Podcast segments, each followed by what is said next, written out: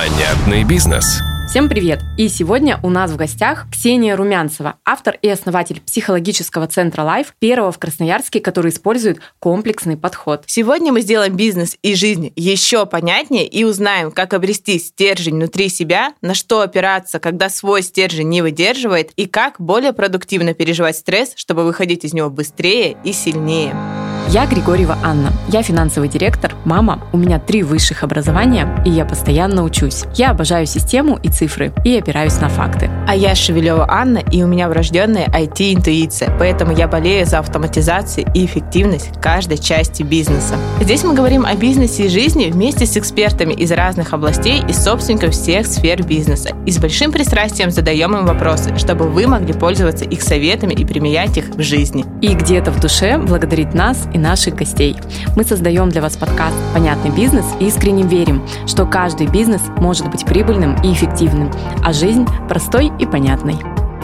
Ксения, расскажи, пожалуйста, про свой опыт и как этот опыт привел тебя, собственно, к открытию вот этого инновационного центра? На самом деле у меня очень разноплановый опыт. Так сложилось, что я работала в огромном количестве разного бизнеса и попробовала себя практически везде и в каждой должности. Но бизнес предполагает работу с людьми, и психология неотъемлемая часть вообще взаимодействия, любого взаимодействия. На самом деле психология я увлеклась лет в 14, это было хобби, это был способ научиться взаимодействовать с собственными родителями. То есть мне попала психология, конфликтология, где, собственно, я какие-то штучки повыдергивала для себя, начала применять там на своих родителей, посмотрела, что это работает, мне очень понравилось, и я этим увлеклась. Дальше мне это достаточно серьезно помогало в развитии, в собственном, в движении, в карьерном, и везде я использовала психологические методы. Ну, потом логичным было пройти обучение, я получила соответствующее образование, и на сегодняшний день это уже переросло в серьезную профессию. То есть я практикую уже на протяжении нескольких лет, у меня был была частная практика, и вот э, свой метод, он как раз вышел из частной практики. Встречаясь с людьми, я понимала, что одной психологии вообще недостаточно ну, абсолютно недостаточно. То есть очень часто в основу нашего состояния ложится физиология. То есть есть ряд, например, дефицитов в организме, которые влияют на психологическое состояние. Если не устранять эти дефициты, мы будем считать, что у нас какая-то проблема с психикой. На самом деле с психикой проблем может не быть. Устраняешь дефициты, проблема решается. Ну, люди, как правило, самостоятельно себе выставляют диагнозы, да, все мы это знаем.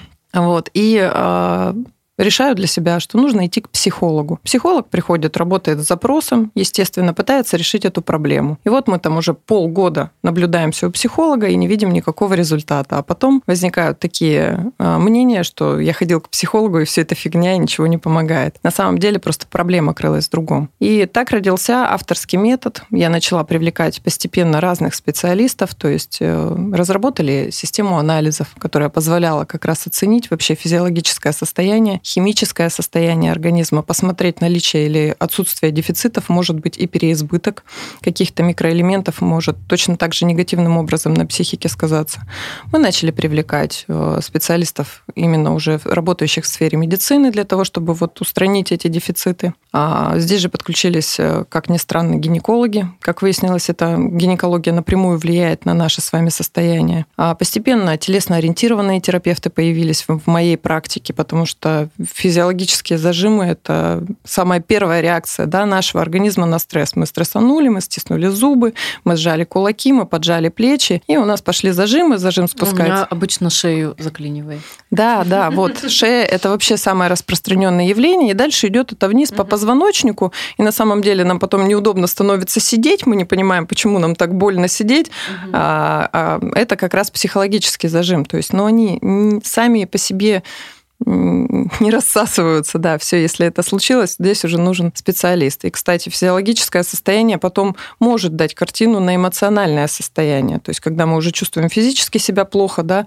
испытываем какие-то напряжения, а, соответственно, эмоциональное состояние на что же меняется не лучшим образом. То есть так вот появилось огромное количество специалистов, мы стали работать с питанием, и, собственно, это и легло в основу моего метода. А сколько времени понадобилось, чтобы разработать авторскую методику? Ну, это, наверное, заняло порядка трех лет.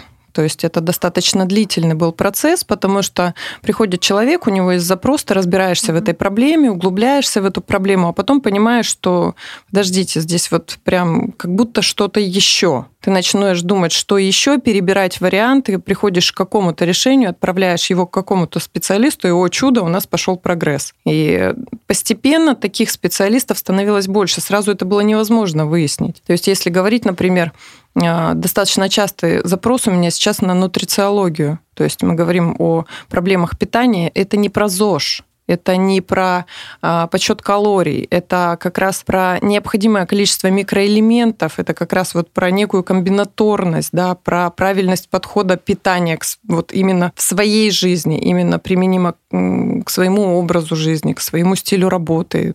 Кто-то двигается больше, кто-то меньше. Угу. Ксения, сразу спрошу. А вот очень распространенное такое мнение, что если человек ест мясо, он агрессивен. Вот я, например, с 2011 года не ем мясо. Не скажу, что я не агрессивная. Но вот а, какие могут быть с этим связанные проблемы?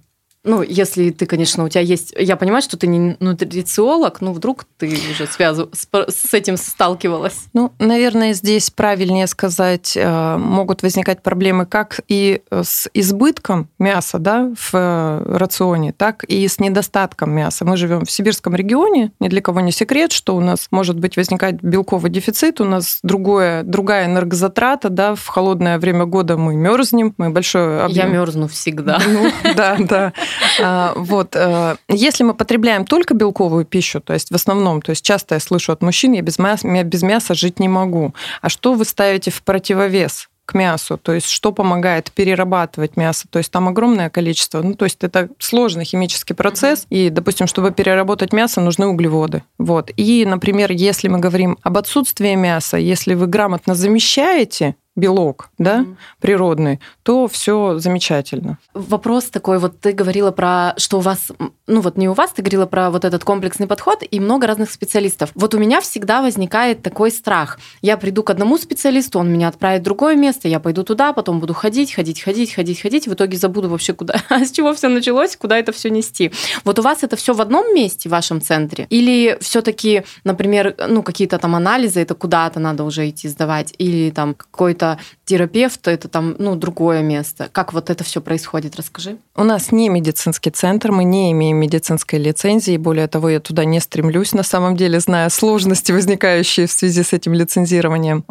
Я, наверное, немножечко структуру расскажу. То есть у нас первая точка входа – это работа с психологом, это диагностика, достаточно продолжительная, до полутора часов. То есть дальше психолог выявляет возможные как раз расстройства или ну вот предположение строит о каких-то расстройствах видит. То есть это если мы диагностируем расстройство именно, мы отказываемся от такого клиента, потому что это не клиент, это пациент. И не наш, это психоневрологический диспансер однозначно. То есть любой вид расстройства лечится только медикаментозно. То есть угу. дальше может быть поддерживающая терапия с психологом, но без психиатра здесь не обойтись. Далее э, есть даже сам там простой базовый пакет, который мы предлагаем. Он включает в себя как раз чекап по анализам. То есть мы сдаем вот этот вот вот лист, который мы сформировали анализов. Здесь, да, мы подключаем партнеров. На сегодняшний mm-hmm. день у нас прекрасные, замечательные партнеры. А, мы выдаем направление, у нас разработан совместный план, и а, очень тепло, классно принимают наших клиентов на базе двух филиалов. Приезжают, соответственно, их встречают, проводят, делают забор и отдают клиенту анализы. Анализы предоставляет клиент нам сам. Дальше мы делаем обязательно нейроэнергокартирование. Это вообще отдельная история. Нейроэнергокартирование – это аппарат, который позволяет считывать импульсы с поверхности коры головного мозга. То есть вот я вот прочитала про это, и у меня такой сразу возник вопрос, а это типа аппараты, которые ауру считывает, или это нормально? Да, это было бы, наверное, здорово, если бы считывала ауру. Спасибо за вопрос, классный вопрос. Я подумаю с этой стороны.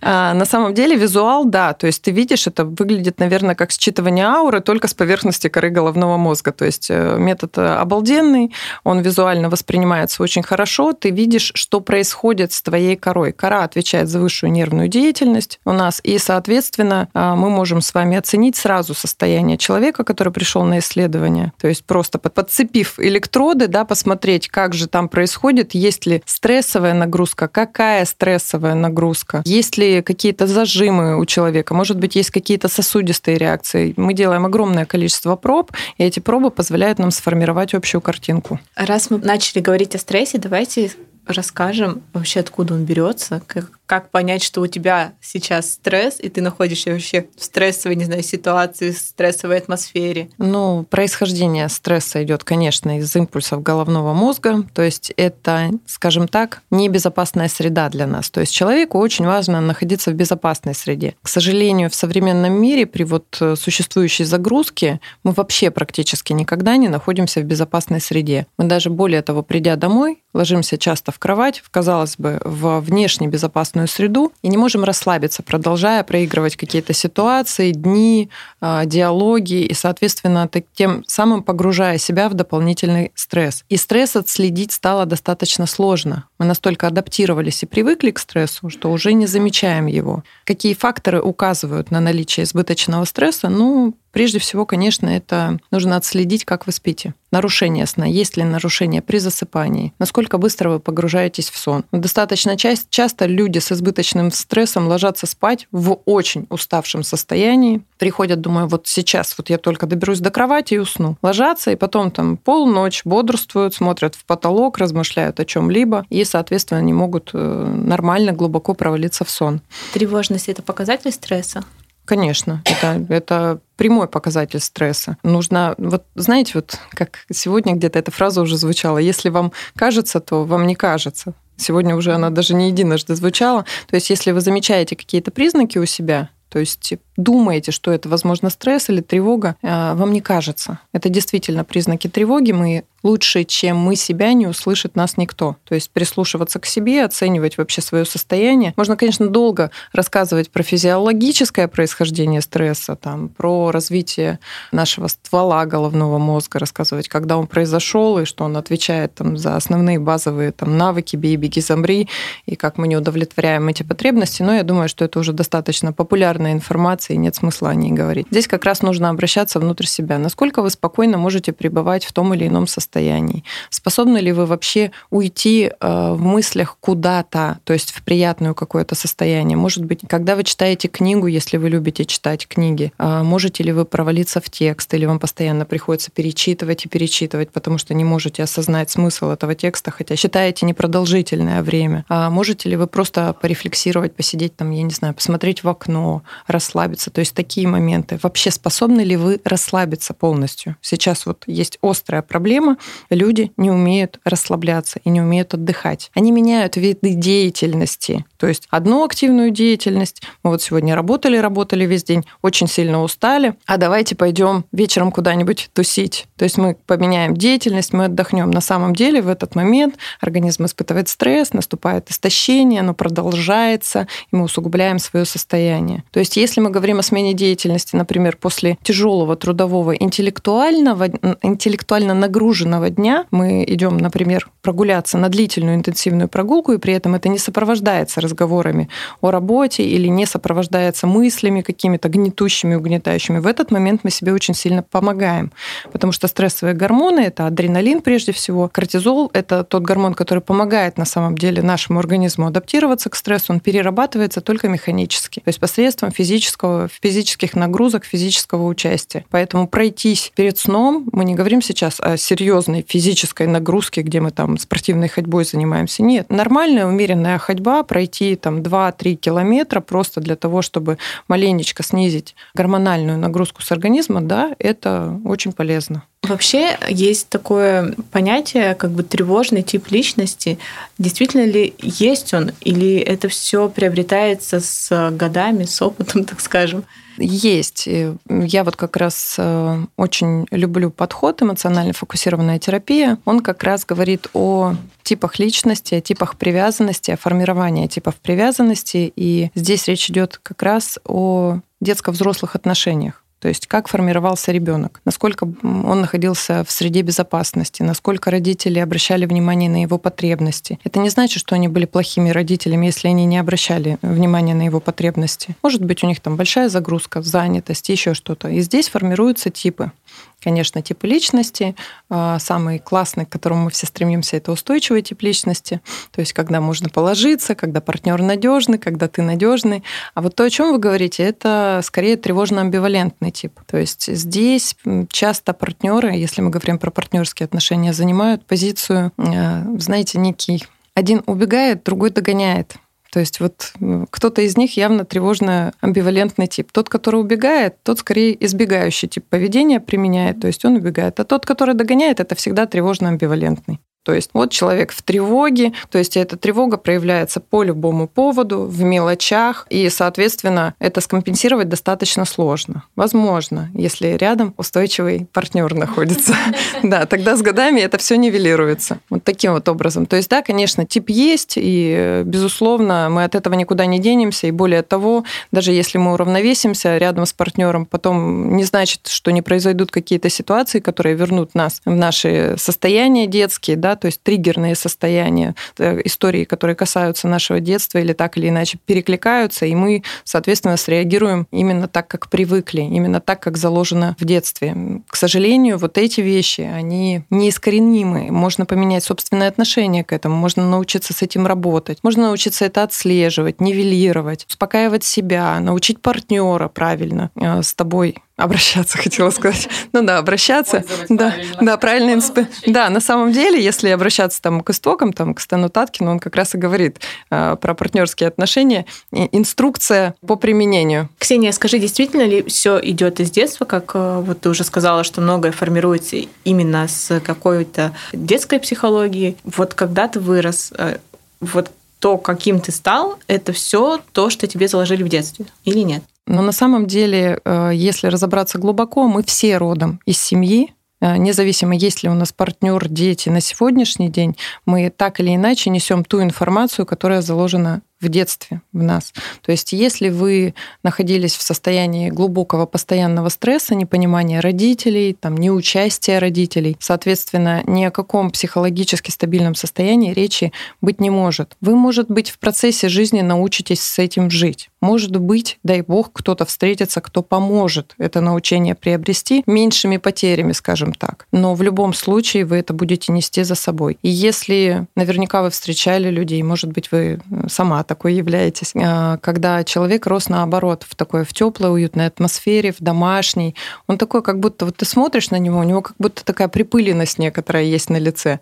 Вот это вот некоторое счастье, вот это вот неуловимое, которое вот где-то внутри живет и немножко как будто его подсвечивает снаружи. То есть и он будет нести это за собой. Да, конечно. Если его поместить в тяжелые жизненные обстоятельства, постоянно его помещать, это, конечно, можно разрушить, как и все разрушить можно абсолютно все. Но если специально не создавать ему каких-то препятствий, он будет идти достаточно легко по жизни, он будет своим теплом обогревать, то есть с ним будет находиться комфортно. А часто бывает, что люди, которые росли в одинаковой атмосфере, в одной семье, а, вырастают абсолютно разными. Почему так происходит? Ну, если мы говорим с вами о сиамских близнецах или однояйцевых близнецах, возможно, здесь мы можем с вами утверждать о том, что они росли в одинаковых условиях. То есть, ну, они, как правило, эти люди и похожи. Очень они похожи своим э, эмоциональным состоянием и чертами характера, не только внешне. Но если же мы с вами говорим о братьях и сестрах, которые рождались в разный период жизни родителей, то есть в разном возрасте родителей, с разным их отношением к детям, то уже говорить о том, что это были одинаковые условия, достаточно проблематично. Ну, плюс, как правило, старший ребенок приобретает для себя бонус в виде дополнительной ответственности, не детской, за своих младших там братьев и сестер, что тоже накладывает отпечаток на их жизнь. Поэтому здесь утверждать, что одинаковые обстоятельства были, и они выросли разными, достаточно сложно. Ну, опять же, конечно, мы с вами говорим о том, что есть у детей и мама, и папа, и мы берем от них какой-то генетический код. Когда говорят 50 на 50 ребенок состоит из мамы и папы на 50 на 50 процентов, то да, это правда. Но какие 50% он в себе примешал? что там, что там за такая смесь, что там за такой коктейль получился в конечном итоге. То есть, естественно, у них ходящие данные разные, они не могут быть одинаковыми. понятно, что они будут иметь разное отношение к жизни. Но общие принципы жизненные, они будут именно, будут именно такими, какие заложат родители. Именно так будут себя дети вести, как ведут себя родители, без вариантов. Недаром говорят, да, не нужно говорить ребенку, как сделать, э, нужно... Нужно сделать. Да, нужно сделать, показать своим примером, все верно. Ксения, а скажи, пожалуйста, вот ритм жизни стал такой очень быстрый. Плюс появились онлайн, появились соцсети, и у человека ну, достаточно, мне кажется, вот именно круг такой близкий, он сильно сузился. Он как бы вот э, таких каких-то знакомых, классных ребят, там, это широкий круг, все прикольно, там, знакомых миллион, но ты вроде как один. И вот в связи с этим хочется на что-то опереться внутри. Вот расскажи, ты как психолог можешь дать какие-то, может быть, советы, вот как эту опору обрести и, может быть, как вот себя поддерживать внутри? Ну, конечно. Прежде всего здесь нужно обратить на свое собственное я. То есть вообще можешь ли ты с этим я находиться внутри себя. Нужно обратить внимание на свое, наверное, одиночество, как бы это ни звучало. То есть способен ли ты оставаться наедине с собой? Можешь ли ты принимать себя? Если ты можешь принимать себя, ты найдешь внутри себя опору. Однозначно. Если у тебя нет принятия собственного одиночества, и ты пытаешься все время забить свой эфир какими-то людьми, какими-то событиями, чем-то еще, ты, более того, ты даже не осознаешь, что у тебя проблемы, ты просто будешь не понимать, почему тебе так плохо, тебе будет казаться, что весь мир тебя не понимает, ты будешь еще больше людей внедрять в свою жизнь и за этим размываться, как будто вот твоя личность будет размываться, размываться и будет становиться меньше и меньше. То есть очень важно останавливаться в моменте, осознавать себя, понимать, кто ты, как ты стоишь, уверенно ли ты стоишь, есть ли у тебя почва под ногами. Если ты понимаешь, что у тебя нет этих ориентиров и этих опор, а, нужно да, обращаться к специалистам, которые помогут тебе найти. Ведь наш мозг устроен достаточно хитро. Когда мы говорим о каких-то болезненных точках, ситуациях или о дискомфорте, нашим внутренним, эмоциональным, и пытаемся попасть в эту область мозга, где это все спрятано, он будет выстраивать однозначно обводные пути. Самостоятельно мы в эту часть мозга не попадем. Только с каким-нибудь проводником. И в этом смысле психолог это очень крутой проводник, который очень бережно должен, очень бережно. Обратите внимание, если вы идете к психологу, и он ведет себя не бережно, это... Соберись тряпкой бьет по щекам, не то, да? Нет, да, то есть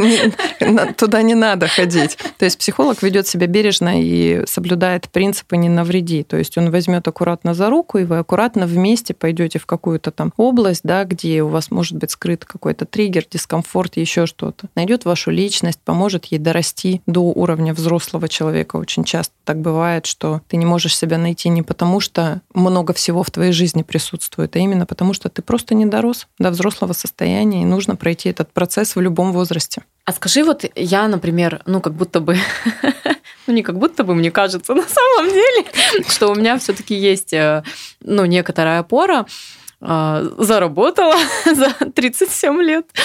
А как, э, вот, может быть, есть какие-то прям практические методы, ну вот так вот, чтобы ты сейчас сказала 1, 2, 3, мы бы их записали, поддержать себя. Вот, ну, случается что-то, да, там, не знаю, потеря работы, а, крах бизнеса, или там, ну, что-то с личной жизнью происходит, или, ну, вот просто какой-то стресс, да, как у нас сейчас, в принципе, ну, достаточно из социальных всяких стрессов. Вот как в этот момент можно поддержать себя и поддержать именно, э, ну, вот свою вот эту внутрянку? Ну, какие-то прям практические упражнения. У тебя же сто процентов они есть. Поделись бесплатно. А, одно из упражнений я вам рассказала, как перерабатывать стресс, да, физическую активность. Вы знаете, я очень часто своим клиентам говорю о том, что вы хотите, вы вот приходите сюда и хотите волшебную палочку. Да. Вы хотите получить волшебную таблетку, вот что-нибудь волшебное, что просто поменяет вашу жизнь в один момент. Каждая задача требует определенного вложения сил и усилий.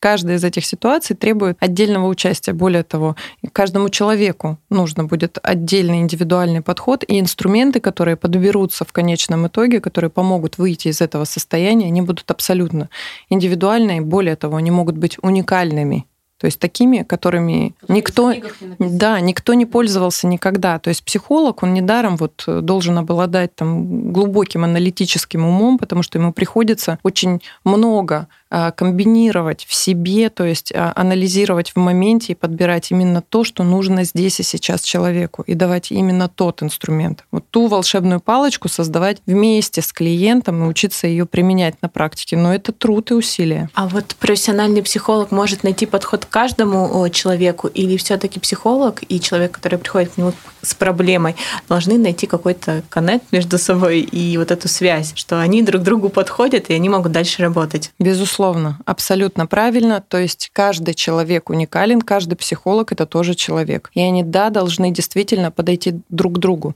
Именно поэтому в нашем центре работает шесть психологов, которые очень разные сами по себе, они разные и внешне, и внутренне. Более того, они используют разные подходы для того, чтобы как раз в рамках центра удовлетворить любой запрос любого человека. Если я к вам прихожу, как мне понять, кому из психологов мне подойти, кто мне подойдет? Или вы сначала делаете диагностику, а какой я там тип личности, или с кем мне будет проще взаимодействовать, и я уже иду к этому психологу. Либо это вот куда записался, туда попал.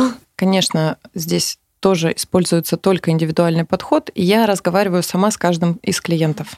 Более того, очень часто после контакта с администратором приходит администратор и говорит, вот есть такой запрос, я не понимаю, что делать. Я беру телефон, перезваниваю, говорю, что я руководитель центра, я психолог, и мне хотелось бы поговорить с вами, прежде чем сказать, какой из специалистов вам подойдет. То есть уже интуиция достаточно хорошо развита, насмотренность очень хорошо развита. Ты слышишь проблемы, ты понимаешь, кто из твоих специалистов способен вообще работать с этим запросом или не способен. Но и в этом случае может случиться дисконнект. Это не исключено. Никаких гарантий здесь быть не может. В таком случае сам психолог. Во-первых, я запрашиваю обратную связь после встречи однозначно. Подошел ли психолог, все ли понравилось, хорошо, комфортно. Это раз. Вторым мы, конечно, оцениваем, готов ли клиент э, вернуться к нам. Если готов, то явно у них случился этот коннект. Ну и разговариваем с психологом однозначно. Если психолог чувствует напряжение, он профессионал в этом деле, и он должен это уловить, просто обязан. И если он понимает, что коннекта не случилось, это профессиональный долг сказать об этом и подобрать другого специалиста. А расскажу немного статистики. Мы тут э, поизучали, и аналитики выяснили, что каждый семеро из десяти сотрудников испытывают трудности или страдают на рабочем месте. А 80% не вовлечены в трудовой процесс. Вот это вот как вообще ты их вовлекаешь, вовлекаешь, а всего лишь 20% вовлечены. И в результате, вот тут вот пошли уже экономические данные, по оценке снижается производительность труда, и глобальная экономика не добирает почти 10% ВВП ежегодно. Вот такие вот данные. Вот, Ксения, скажи, вот что делать с этими сотрудниками, вот если я испытываю стресс на рабочем месте? Ну вот если мы берем 7 из 10, то есть это 70% да, людей должны ходить к психологам, но явно же они не ходят. Явно они выпивают, срываются на детей, на своих вторых половинок. Вот как-то есть по поводу именно рабочего состояния, вот я не люблю, например, свою работу, вот что мне с этим делать? Идти к психологу или попробовать просто полюбить. Чисто, да, с человеческой стороны я предложу поменять, конечно, работу. К сожалению, да, в России есть такая статистика, и это тенденция работать там, где платят деньги, или работать там, где рядом дом, или работать там, где там в школе мои дети. То есть это не имеет отношения никакого к любви, к профессии, к своему предназначению, к своему внутреннему потенциалу. Это беда. То есть поэтому мы страдаем все от кадрового дефицита. Все поголовно, и мы об этом постоянно говорим. Должны ли мы любить свою работу? И если ты, например, предприниматель, должен ты любить делать то, ну, в который ты вкладываешь деньги, с которого ты получаешь доход. Насчет должны, а, я думаю, что это личный выбор каждого, но когда вы например, готовите что-то, что вам нравится, или, я не знаю, вышиваете, или еще что-то делаете, тот процесс, который вас увлекает. Вы от этого получаете удовольствие? Нет, безусловно, получаю. А вопрос такой, что многие оценивают, например, какую-то возможность там, бизнеса, работы как доход. И, соответственно, выбирают, исходя из э, большего дохода, нежели своей любви к этому делу. Типа, знаете, вот, например, как-то мне однажды мама сказала такую фразу, а с чего ты взяла, что на работе должно быть весело и легко? Конечно, сейчас она мне говорит, что как бы работа должна реально приносить удовольствие, и давай-ка ты ищи работу, которая тебе приносит удовольствие. Ну, в плане, когда я что-то могу ей плачусь. Да.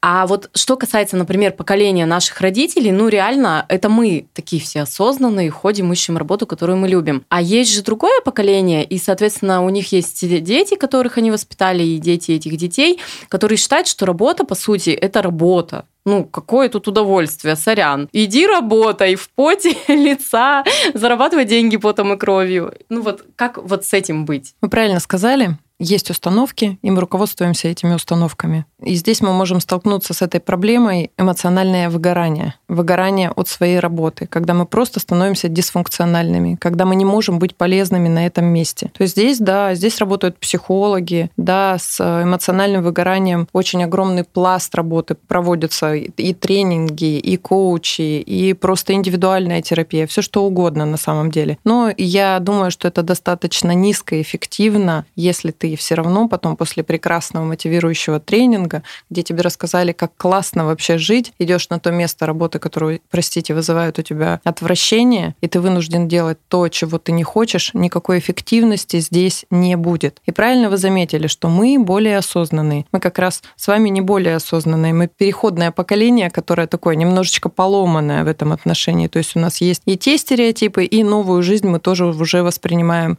иначе. Но если говорить про степень осознанности, высокоорганизованный осознанный человек как раз будет искать то место, которое будет соответствовать его внутренним запросам и потребностям и удовлетворять эти запросы и потребности не потому что надо, а потому что так у него откликается. И это правильный подход. А вот в последнее время у нас очень много кризисов, которые влияют на людей, на бизнес, на работников, на сотрудников и вгоняют некий стресс, и что приводит, конечно, к выгоранию. Как с этим бороться? Как к этому подготовиться? И возможно ли вообще к кризису подготовиться? Ну, к кризису подготовиться достаточно сложно. Ты готов к кризису, когда у тебя ничего нет и терять тебе совершенно нечего. Если ты человек, который к чему-то стремится, который имеет какие-то активы, вложения, средства, безусловно, на тебе кризис скажется и на твоем финансовом и эмоциональном состоянии. Я думаю, что к этому подготовиться достаточно сложно. Здесь можно поработать с принятием ситуации, с принятием происходящего. То есть мы же не можем изменить, э, не знаю, опрокинутую бутылку, пролитую на стол, Изменить мы этого уже не можем. Вопрос, как мы на это отреагируем. Да? Мы пойдем спокойно уберем это со стола, мы начнем психовать, загонять себя в стрессовое состояние, или мы там просто проигнорируем, что тоже не есть хороший признак. То есть вот поработать с принятием ситуации, да, это было бы здорово, если научиться принимать ситуации, потом делать какие-то выводы, потом принимать какие-то решения уже не в тот момент, когда эмоциональный фон зашкаливает, когда тебя трясет, ты в стрессе, ты не спишь, а именно постараться успокоиться, да, поработать над своей психикой и потом уже принимать какие-то решения. По-другому никак. Я думаю, к этому готовым нельзя быть, так же, как и к утрате готовым быть невозможно, несмотря там, на все предпосылки, например. Ксения, скажи еще такой вопрос по поводу а, вот коллективных тренингов, раз уж мы заговорили, и вообще коллективной а, называется она коллективная терапия, да, по-моему, или как групповая, групповая терапия, да. да. Вот а, я просто читала у вас э, такая одна из позиционирований, это то, что вот как в Европе, европейское вот это вот все антураж, вот как вы видите. А у вас есть, кстати, эти кушетки? Нет, кушет, от кушеток у нас есть диван. Даже два. Кушетки, чтобы лежать вот так и часами разговаривать ну, с бородатым психологом. А, по поводу вот групповой терапии. Опять же, мы часто смотрим фильмы, да, очень много есть фильмов, где они ходят, ну, помимо банальных банальных э, «Здравствуйте, меня зовут там э, кто-то там, я алкоголик». И, да, и все похлопали. А вот всякие там проблемы с грудным вскармливанием. Вот общество мамаш с проблем с грудным вскармливанием или там общество людей, не любящих э, бухгалтерскую работу. Или вот что-то такое. Вот у вас предполагаются какие-то такие поддерживающие кружки, или, может быть, это, ну, все-таки какая-то дури, может, для мегаполисов подходит, не для нашего периферийного города?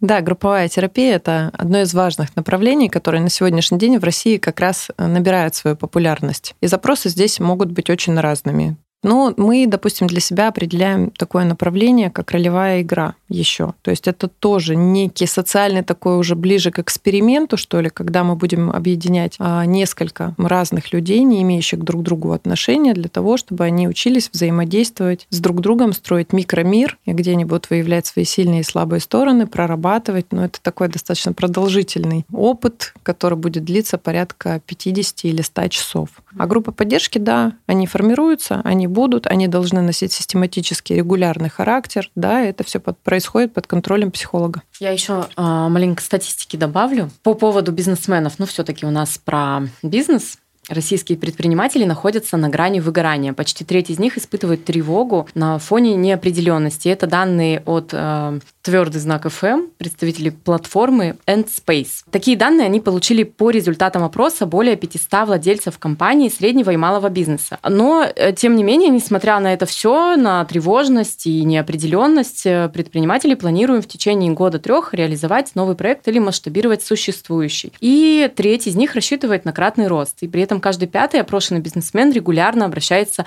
за помощью к психологу. Расскажи, пожалуйста, вот на твоем опыте, с какими чаще всего запросами обращаются именно собственники бизнеса? Вот, ну, по статистике, да, это нехватка кадров, кризис, неопределенность, которая вот экономическая, она сейчас вообще зашкаливает. Я даже прочитала одно высказывание, что человек, один собственник пишет, скорее бы мы уже на каком-то стабильном дне оказались, Только чтобы на от него, да? Да, чтобы от него оттолкнуться и начинать всплывать наверх. Вот какие запросы, с какими запросами ты сталкивалась и насколько это можно вообще с этим работать и насколько эффективно? Ну, с точки зрения, если мы говорим психологии с вами, самый популярный запрос от бизнесменов это идет, как ни странно, непонимание, для чего я живу я достиг всего, я достиг высот, у меня в целом есть все, у меня подросли дети, и я не понимаю, что дальше, что мне делать дальше. То есть здесь идет такой нормативный кризис взросления, а, с которым, да, действительно можно работать. Это достаточно длительный, емкий, трудоемкий процесс работы, но в целом вполне решаемый. Ну и, и мы говорим здесь о возрастной категории 40 плюс. Угу. То есть если говорить именно с точки зрения бизнеса. А, очень часто это... Эмо... А, угу уточнение. Можешь еще, ну, как-то разделить мужчин и женщины? Есть такое? Есть понимание. Женщины, они вообще сами по себе более стойкие существа. Как бы ни казалось, слабый пол, женщины лучше адаптируются к стрессу. У женщин вообще адаптивные реакции, механизмы, они гораздо глубже и лучше, чем у мужчин. Мужчины в этом отношении более хрупкие. Поэтому если мы говорим о запросах, то чаще всего они идут от мужчин. Я, конечно, верю статистике, что каждый пятый обращается за помощью к психологу, но на самом деле я думаю, что чаще. Просто далеко не все мужчины, например, способны а, афишировать или хотят афишировать это. У нас же в обществе принято считать, что обратиться к психологу это проявить слабость. Да? да, это проявить некую слабость. Да, соответственно, в большей степени это мужская аудитория. Женщины, как правило, знаете, так интересно говорят. У меня э, дом все хорошо, с детьми все хорошо, бизнес у меня хорошо, я занимаюсь, э, мне все нравится, у меня нет проблем, только какая-то депрессия непонятная. То есть запрос выглядит от женщины примерно так. Он такой несколько не носит определенный характер. То есть как раз вот то состояние, когда ты понимаешь, что тебе почему-то плохо, а видимых причин ты для этого не находишь. И здесь вот нужно разобраться с самим запросом, что происходит, где эта неудовлетворенность лежит, в какой части твоей души, тела, мозга это находится и вообще что конкретно является источником твоего э, депрессивного состояния. Кстати, о депрессивных состояниях это все-таки нужно не путать. Есть медицинский диагноз депрессия, а все, что вот мы с вами называем депрессией, это, это такая э, вселенская грусть, назовем ее так. Это, это ретроградный Меркурий. Да, ретроградный, точно. Да. А вот э, что касается, типа, что мне делать дальше, вот если есть такие мысли у человека, все таки ему попробовать разобраться в себе или идти уже, ну, реально к психологу? нужен какой-то человек, об которого ты узнаешь, что тебе делать. Починишься, об которого починишься. Вы знаете, если честно, я могу сказать с уверенностью, что психолог нужен 100% людям.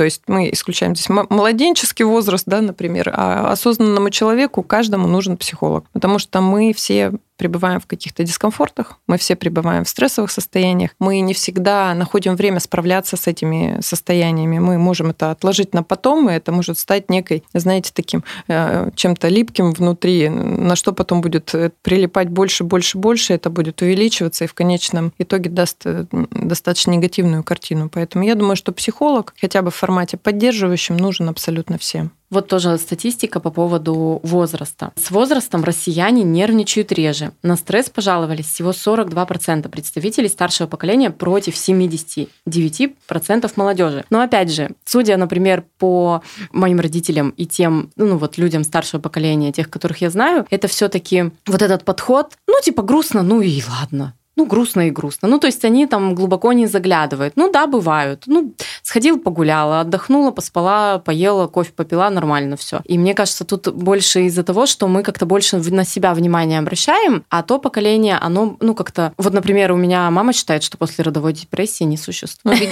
Ну, говорят, что вегетососудистая дистонии тоже не существует, однако мы все испытываем сложности с этим, да? Да, да, да. А, да, я отчасти согласна, но здесь я бы рассмотрела такой вот вариант. Это может быть с возрастом происходит некое эмоциональное научение то есть, мудрость. Да, мудрость. Когда мы учимся не обращать, ну, вспомните себя в 20 лет. Любое там, любой дискомфорт вызывает яркую эмоцию, то есть... А мы... в 14. А в 14, да. То есть и по мере взросления эти вещи просто перестают для нас представлять такое серьезное значение. И мы приобретаем некое эмоциональное научение, которое позволяет нам, наш опыт, не реагировать на какие-то вещи, и, соответственно, мы чувствуем себя спокойнее.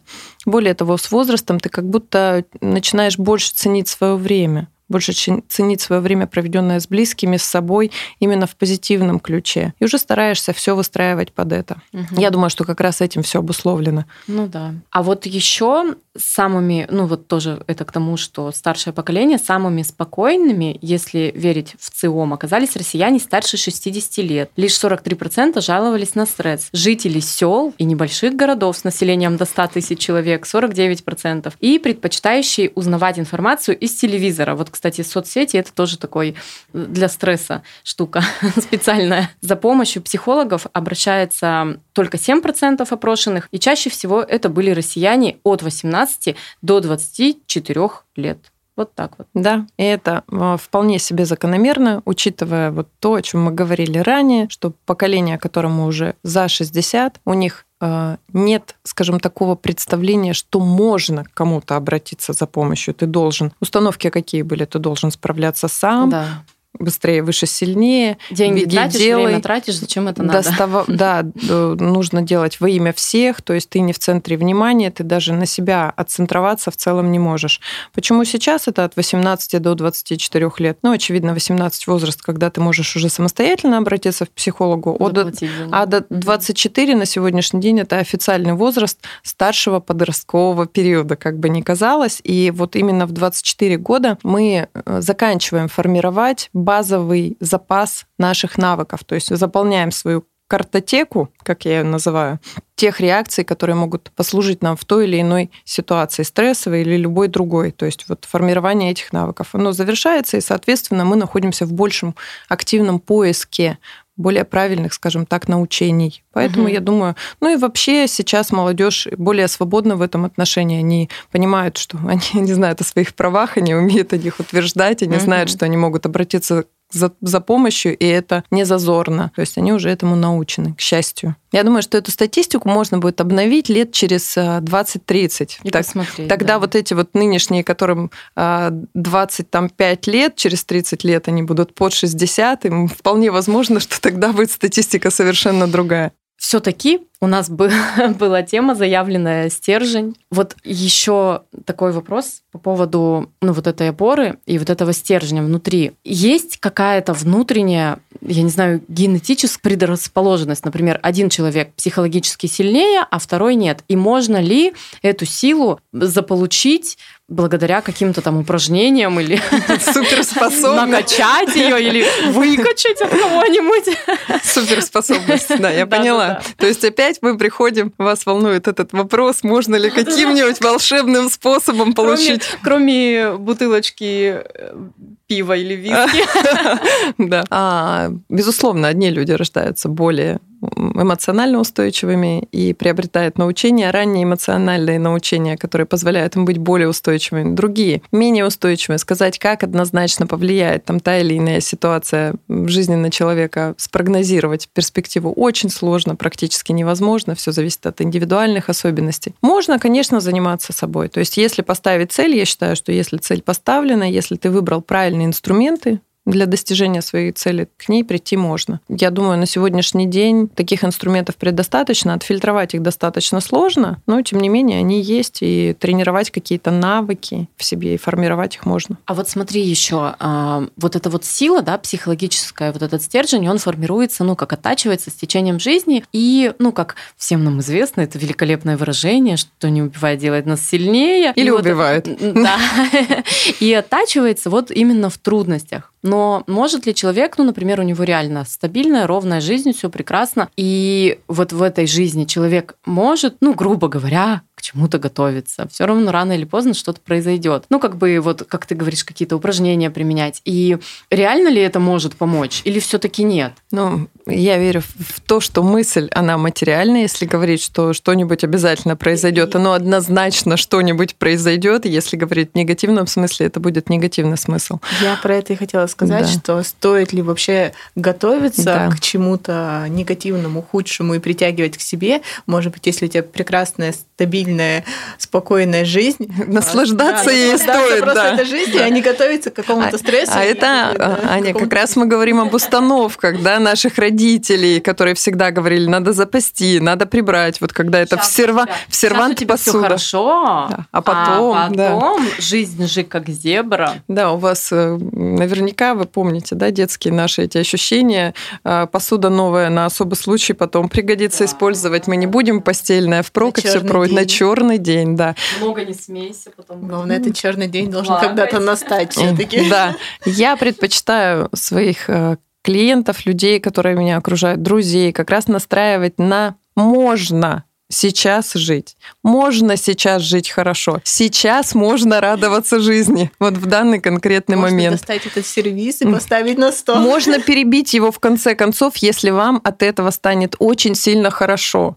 То есть это тоже, между прочим, способ эмоциональной разгрузки, если это не в голову, конечно, если это не несет за собой потом последствий да, физических увечий. Можно проявлять себя, и можно жить и здесь, и сейчас. В конце концов, если постоянно готовиться к чему-то в будущем, ты упускаешь то, что происходит здесь и сейчас. Вот мы здесь и сейчас в прекрасной студии с прекрасными дамами. Я получаю, жарко, да, но я получаю удовольствие от нашего общения здесь и сейчас. А еще вопрос. Мы тоже получаем удовольствие. это, это не Очень приятно. А, вот очень много есть таких советов типа по разрядке. И вот, например, в Японии, они же, у них там, ну вот как говорят, да, что у них там э, выходных вообще, по-моему, нет, отпуск там раз в жизни бывает. И, собственно, у них э, в, практически в каждой фирме есть такая комната, где Психологическая стоит, разгрузка? Да, где стоит э, портрет начальника, и ты его э, заки, там стреляешь в него, либо бьешь его, либо там груша, либо еще что-то. Вот что касается вот таких вот разрядок, именно проорать, сломать, побить что-то, побить подушку, там, побить грушу, а, либо там а, в какой-то жесткой форме танцевать, либо там, не знаю, биться головой угу, об стену, поняла. об мягкую. Угу. Вот это вообще насколько а, помогает? И есть ли у нас такая возможность, например, вот в вашем центре есть такие комнаты, где я могу прийти поорать, и никто меня не услышит?